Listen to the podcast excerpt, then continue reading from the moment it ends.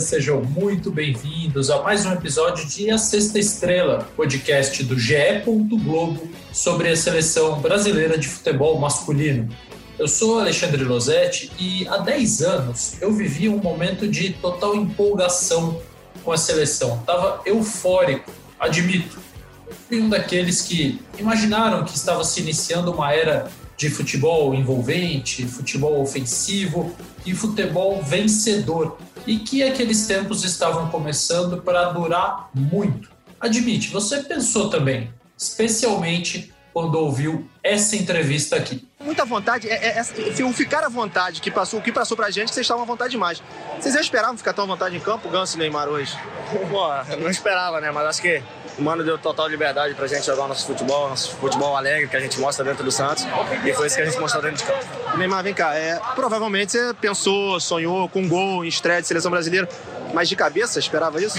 de cabeça eu não esperava não, mas graças a Deus saiu, né? Saiu o gol, então tá tranquilo, né? E, como você disse, a gente estava muito à vontade, porque esse elenco deixou a gente à vontade, não só o Mano Menezes, como a comissão técnica e o restante de jogadores. Então isso ajuda bastante. Agora, não só estiveram à vontade com essa camisa, o Neymar com a 11, você com a 10, essa 10 não pesa não, Ganso? Pô, é muita responsabilidade, né? Mas, graças a Deus, eu, eu assumi e pude mostrar todo o meu, meu talento dentro de campo. E é só bola pra frente agora. E agora, como é que foi é, quando, a, quando o Mano escalou vocês três, você, Neymar, Ganso, Neymar, Robinho, a gente teve a entrada do André também no segundo tempo, mas enfim, isso ajudou vocês? Ajudou ter o Robinho ali por perto, de, porque vocês conheceram tanto o Robinho e por jogarem junto já com ele há um tempinho? Ajuda, ajuda bastante, a gente vem já no Santos, né, esse, esse trio, então junto com, não só com o André, como o Pato também conseguiu entrosar bem, então isso ajudou bastante. Mano, deixou vocês à vontade, Ganso, desde o início, assim, desde, desde os treinamentos, nas conversas também, ele deixou vocês, ele fez questão de tentar, pelo menos, deixar vocês não muito ansiosos, nervosos com uma estreia. Foi desde a da nossa chegada, né, desde o voo pô, do Brasil para cá, ele já deixou a gente bem à vontade, conversou, conversou com, com todos os garotos e só disse, joga a bola que, que vocês sabem jogar e, e é só mostrar dentro de campo. E geraram assim, não digo peso das costas, mas em relação à pressão, em relação à expectativa, mas tira um pouquinho da, da ansiedade que tinha de estreia, agora fica mais tranquilo? Ah, de estreia já, já tirou, já, já saiu. Agora mais, tudo mais tranquilo. Beleza, tá bom. Vou agradecer aqui o Neymar e o Ganso, que estão saindo, vão pro vestiário. Eram três jovens super talentosos nesse áudio. O nosso Bruno Cortes, repórter do Sport TV, entrevistando Neymar e Ganso, que acabavam de estrear pela seleção brasileira no vestiário do estádio depois da vitória por 2 a 0 sobre os Estados Unidos. Já faz 10 anos, meus amigos, é isso mesmo. Vocês estão muito velhos, nós todos estamos velhos. Havia um mega clamor popular pela convocação de Neymar e Ganso para a Copa do Mundo de 2010 na África do Sul. O Santos era o time da moda, era o time da época, arrebentava os adversários, goleava impiedosamente e justificava sim a expectativa por dois garotos, Neymar com 18 anos, 18 anos e o Ganso com 19, sendo chamados pela primeira vez já para o torneio mais importante do planeta, sem terem sido convocados nenhuma vez antes. É muito raro isso acontecer, mas repito, o futebol que os dois jogavam e que o Santos, treinado pelo Dorival Júnior, campeão paulista e campeão da Copa do Brasil, jogava em 2010, justificava aquele clamor é, no fim das contas, não aconteceu. O Dunga convocou o Ganso.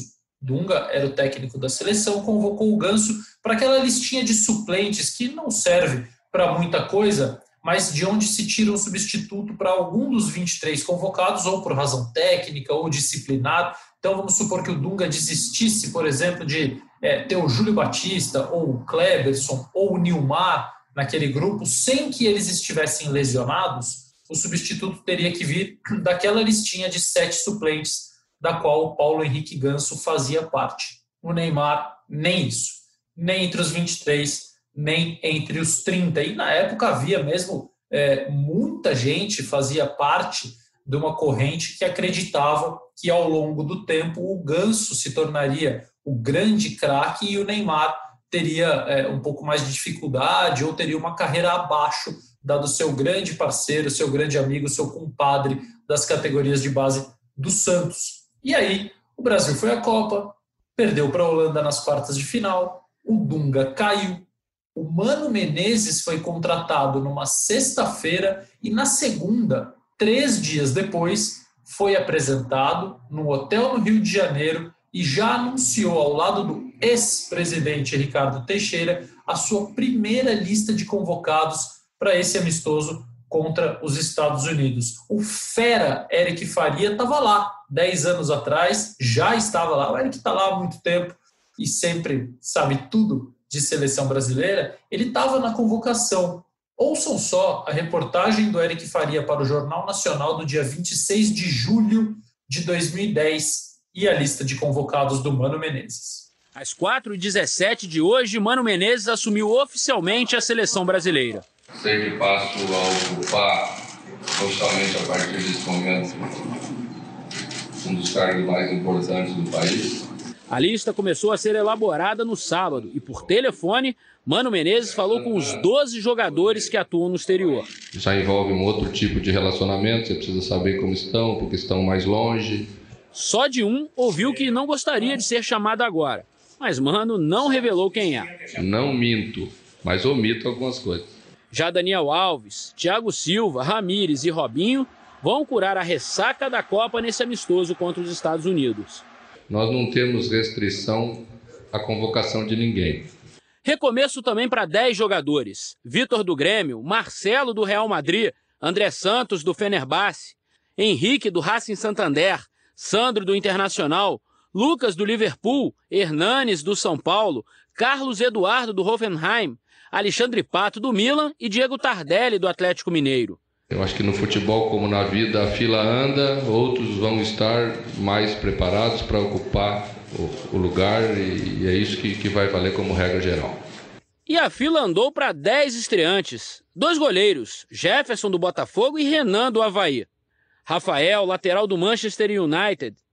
Dois zagueiros, Davi Luiz do Benfica e Hever, recém-contratado pelo Atlético Mineiro. No meio-campo, Ederson do Lyon e Jusilei do Corinthians, o único do ex-clube de Mano.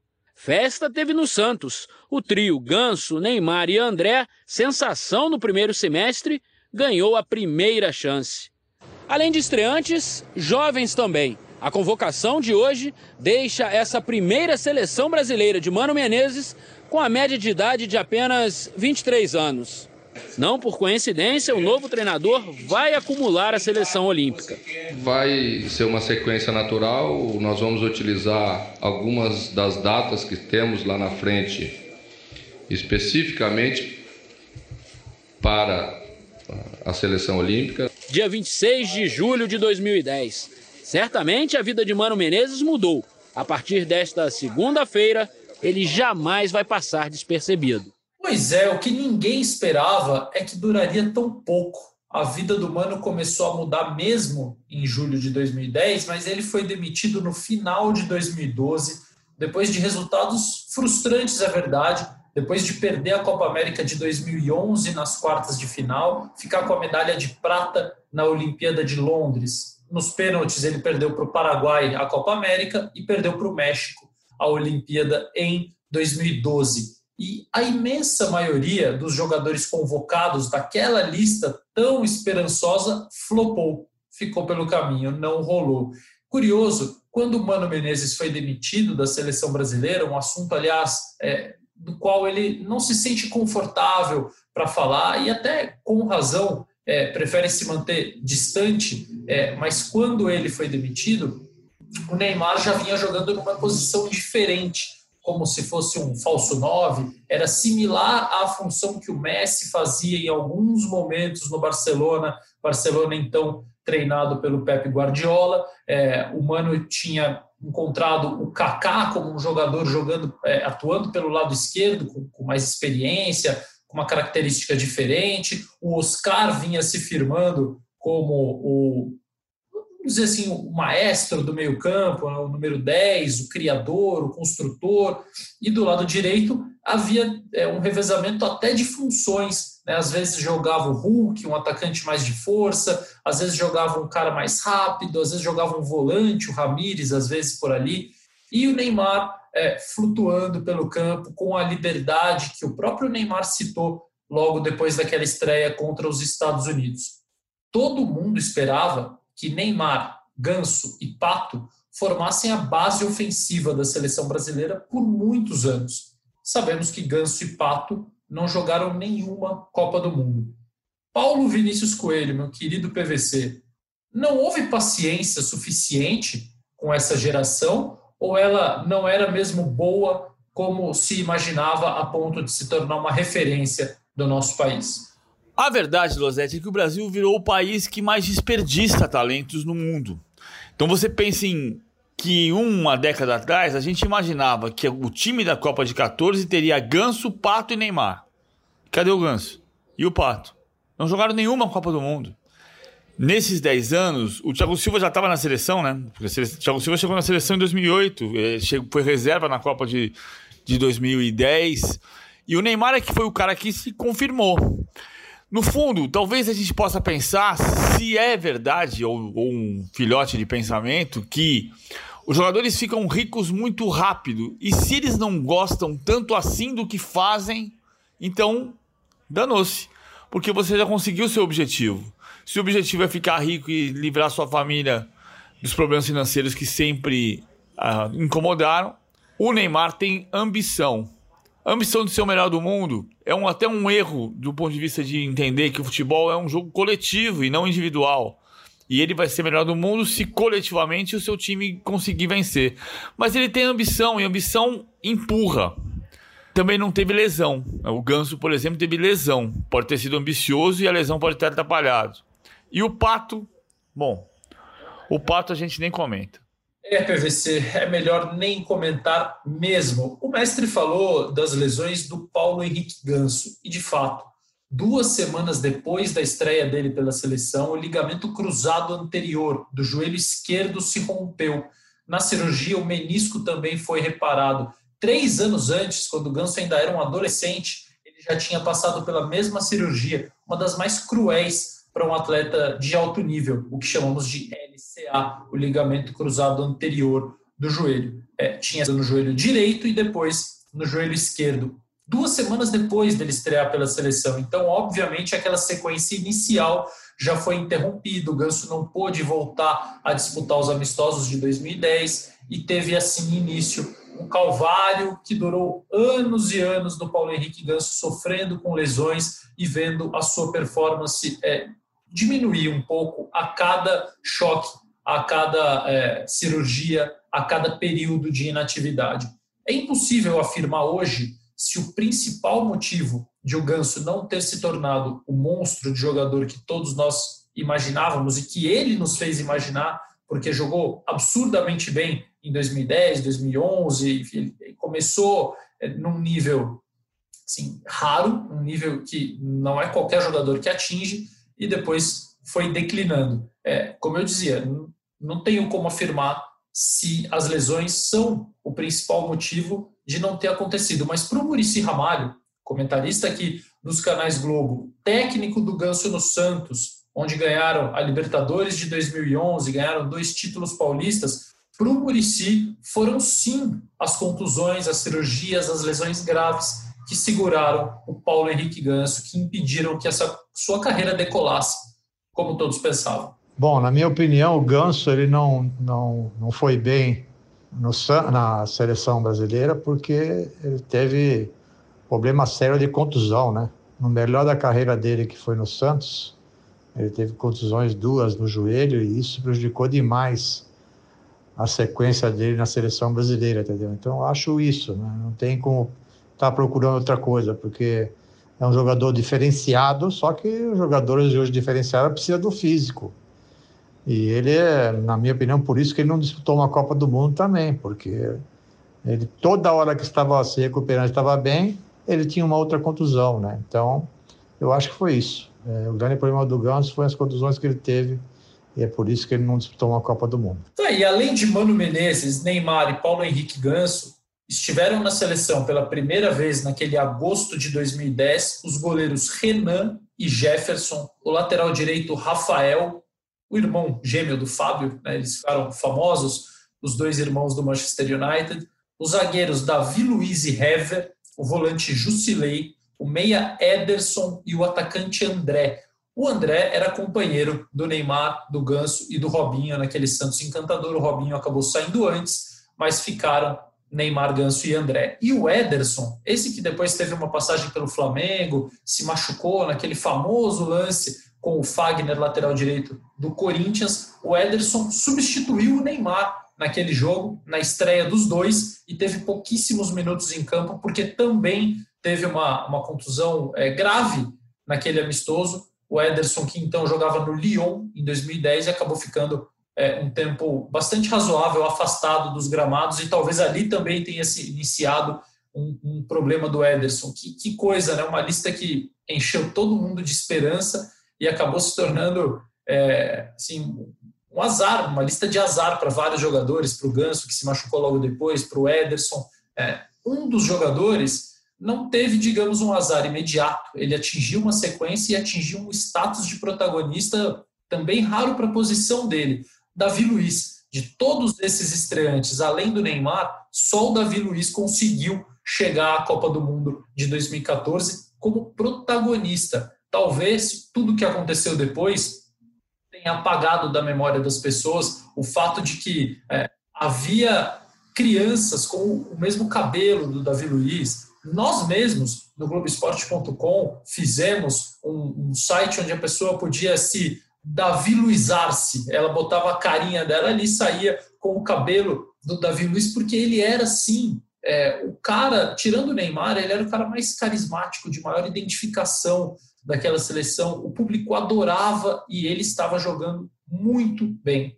Só que o 7 a 1 acabou mudando tudo, não só na vida do Davi na seleção brasileira, mas também de outros jogadores. É, me parece ter gerado um desequilíbrio emocional no Davi Luiz sempre que ele voltou a vestir a camisa da seleção em oportunidades seguintes àquela. Isso se refletiu, lógico, no desempenho dele com muitos cartões amarelos, é, muitas lesões, suspensões. É, ele teve uma passagem instável pelo time do Dunga e com o Tite ele só teve uma chance como volante em 2017, um amistoso contra a Austrália, lá na Austrália, em Melbourne. Austrália e Argentina, na verdade, uma sequência de dois amistosos, mas o Davi jogou contra a Austrália como volante. Foi o único jogo dele com o Tite. Davi, que também fez a sua estreia há 10 anos. Como diriam aqueles programas da hora do almoço, vamos falar de coisa boa? Neymar, esse chegou para ficar.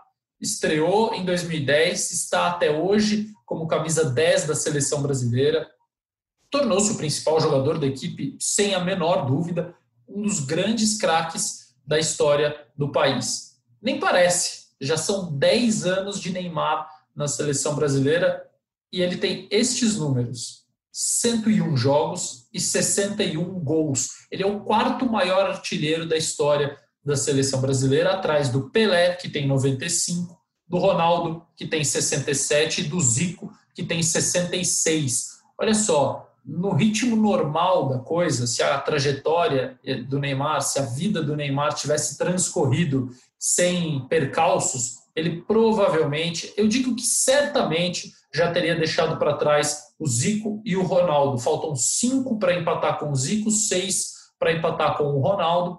É, tomara que esses gols saiam rapidamente. É que ele andou se machucando muito, ficando fora de muitos jogos, especialmente depois da Copa do Mundo de 2018. Sabemos que as Copas do Mundo não foram exatamente como nós queríamos. Em 2014, aquela joelhada do Zúñiga, do colombiano, nas quartas de final, tirou o Neymar da semifinal contra a Alemanha, tirou o Neymar do 7 a 1 e, enfim, se seria 7 a 1 com ele ou não, eu tenho certeza que 7 a 1 não seria. Se o Brasil venceria ou não, nunca saberemos. Mas certamente a história seria diferente da que foi escrita. Em 2018, no finalzinho de fevereiro, o Neymar sofreu uma lesão no quinto metatarso do pé direito, um ossinho que fica ali, é, e é bastante incômodo para um atleta. Acarretou na primeira cirurgia da carreira dele, com 26 anos recém-completados em 2018. O Neymar operou em março e não chegou à Copa do Mundo da Rússia em 2018 no seu auge físico, consequentemente no seu auge, no seu auge técnico. Então tivemos dois mundiais complicados para o Neymar que acabou conquistando apenas um título com a seleção brasileira principal até agora, a Copa das Confederações de 2013. Na Copa América do ano passado, é, ele se machucou no amistoso contra o Catar, mais uma lesão é, antes da Copa América, durante a preparação, foi cortado, foi substituído pelo William. Então, nesses dois torneios disputados no Brasil, com as finais no Maracanã, a da Copa América, o Neymar só assistiu. Na Copa das Confederações, ele foi o grande protagonista, fazendo gol na final contra a Espanha, e um dele, dois do Fred, e o Brasil, é, até iludindo muita gente, acabou conquistando aquele título contra a então campeã do mundo, a Espanha. Bom, lesões, lesões e mais lesões, confusões mil, transferências bem-sucedidas do Santos para o Barcelona e do Barcelona para o PSG, mas ambas com polêmicas que até hoje são discutidas pela forma como foram feitas. É, depois transferências frustradas porque ele quis voltar ao Barcelona e não deu certo no ano passado. É, cabelos exóticos, quem não se lembra de tantos cortes de cabelo? A cada convocação ele surgia diferente, recordes, feitos individuais. E finalmente parece que o Neymar vive um momento de paz, de estabilidade. Não na seleção, porque ela não está jogando, mas no seu clube, no PSG e aparentemente também na sua vida pessoal, até mesmo o cabelo, agora é um moicano mais veterano, não é aquela coisa ousada e espetada de 10 anos atrás, até o cabelo voltou a ser aliado nessa reta final de Champions League, está fazendo parte do pacote promocional promovido pelo próprio Neymar e pelos seus seguidores, milhões de seguidores, que parece que voltaram a amá-lo incondicionalmente. Eu sei que não é incondicionalmente, porque no Brasil é, isso não existe, especialmente no futebol. Né? Se ele não ganha, voltam as cobranças. Mas o PSG está na final da Champions League pela primeira vez na história.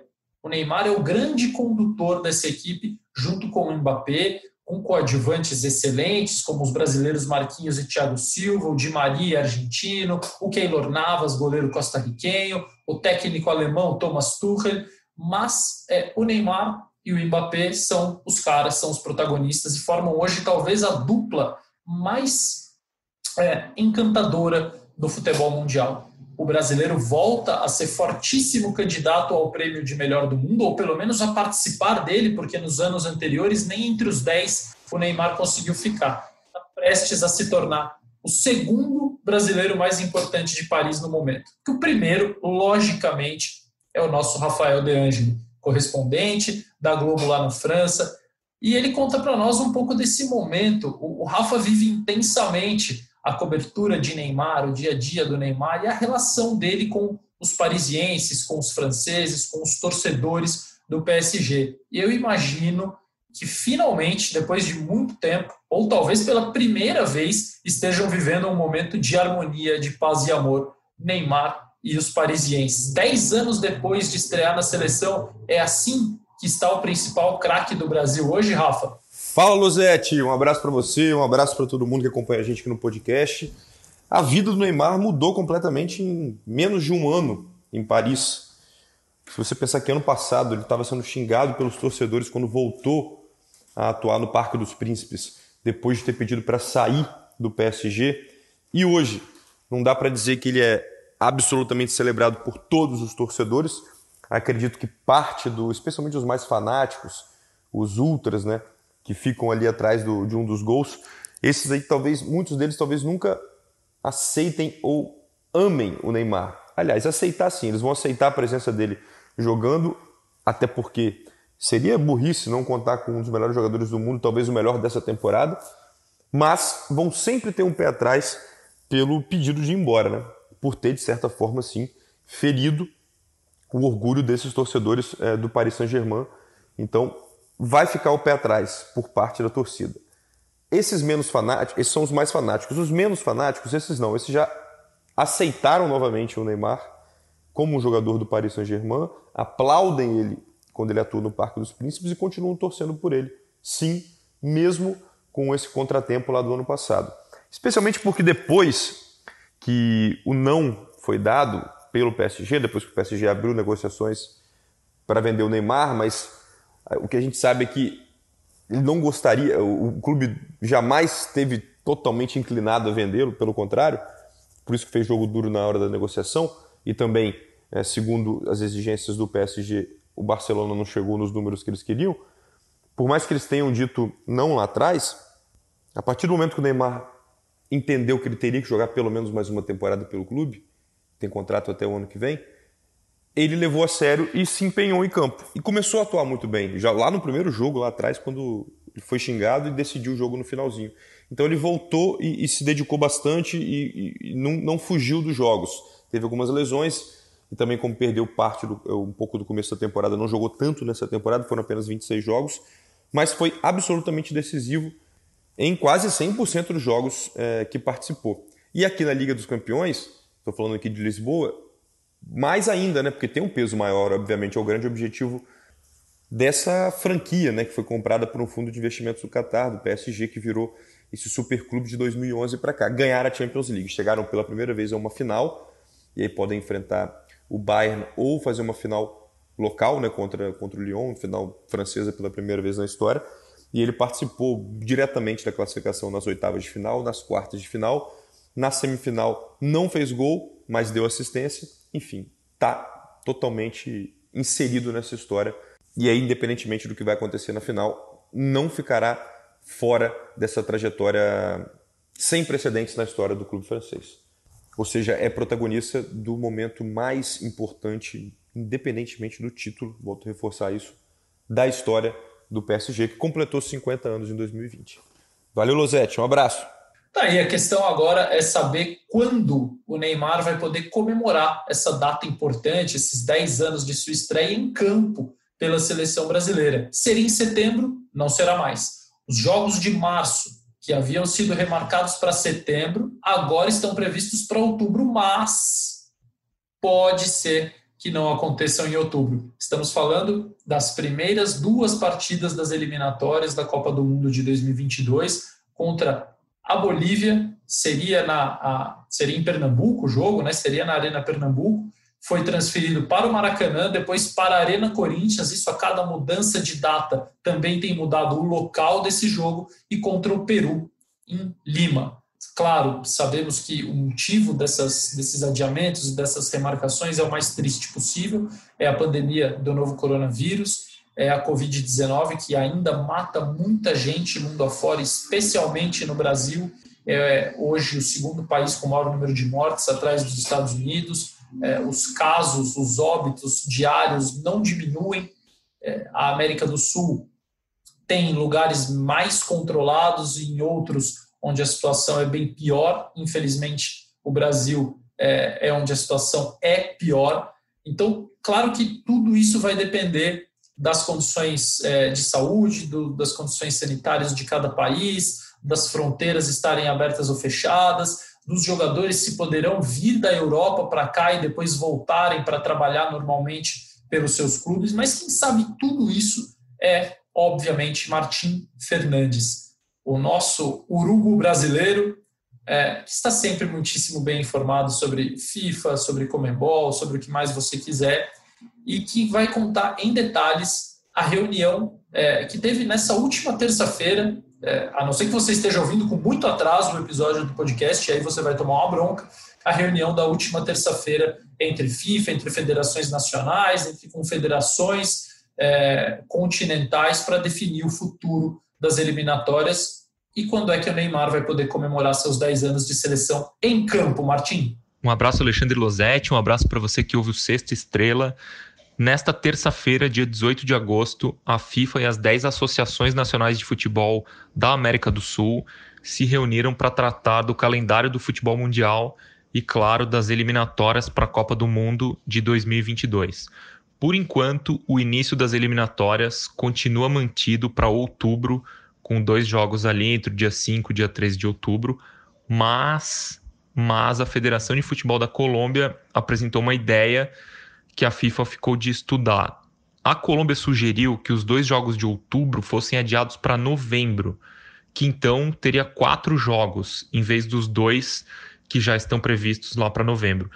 A ideia da Colômbia é que assim os jogadores que atuam na Europa e em outros continentes só precisariam fazer uma viagem intercontinental até a América do Sul, O problema é que eles precisariam ficar mais tempo aqui, esses jogadores, no mínimo 15 dias para acomodar quatro jogos.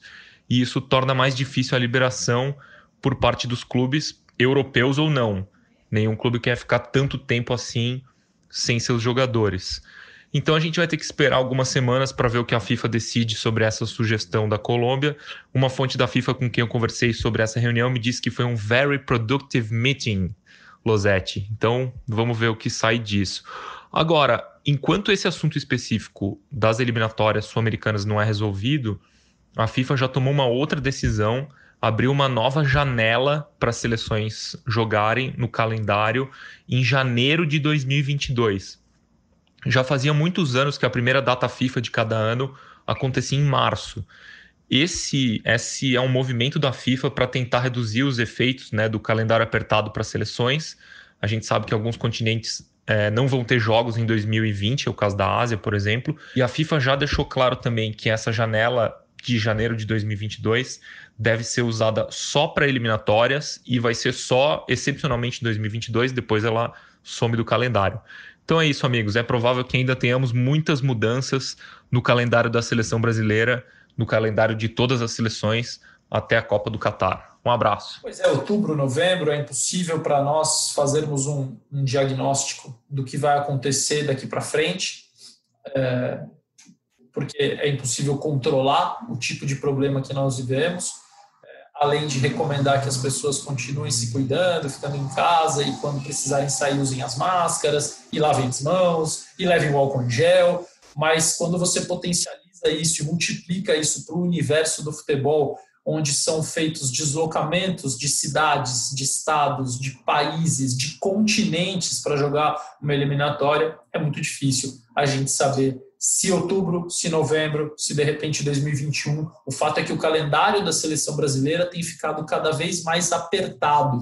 A comissão técnica já voltou a trabalhar com tudo. O Kleber Xavier, auxiliar do Tite, começou a ver jogos do Peru mais intensamente, até postou uma foto estudando um jogo do Peru, é, que é um dos próximos adversários da seleção. Então, o trabalho está sendo feito para o jogo em outubro mas sempre com aquele pé atrás, com aquela pulga atrás da orelha. Será mesmo que o futebol de seleções vai voltar na América do Sul? É, a Europa também vem com uma crescente de casos e também tem jogos a fazer, e obviamente nós vamos manter todo mundo informado é, nos nossos episódios daqui para frente, com o Martim, comigo, com Rafael Zarco e Bruno Cassucci, que são os setoristas da seleção brasileira no GE. Globo, estão chinelando, porque não participam aqui faz tempo.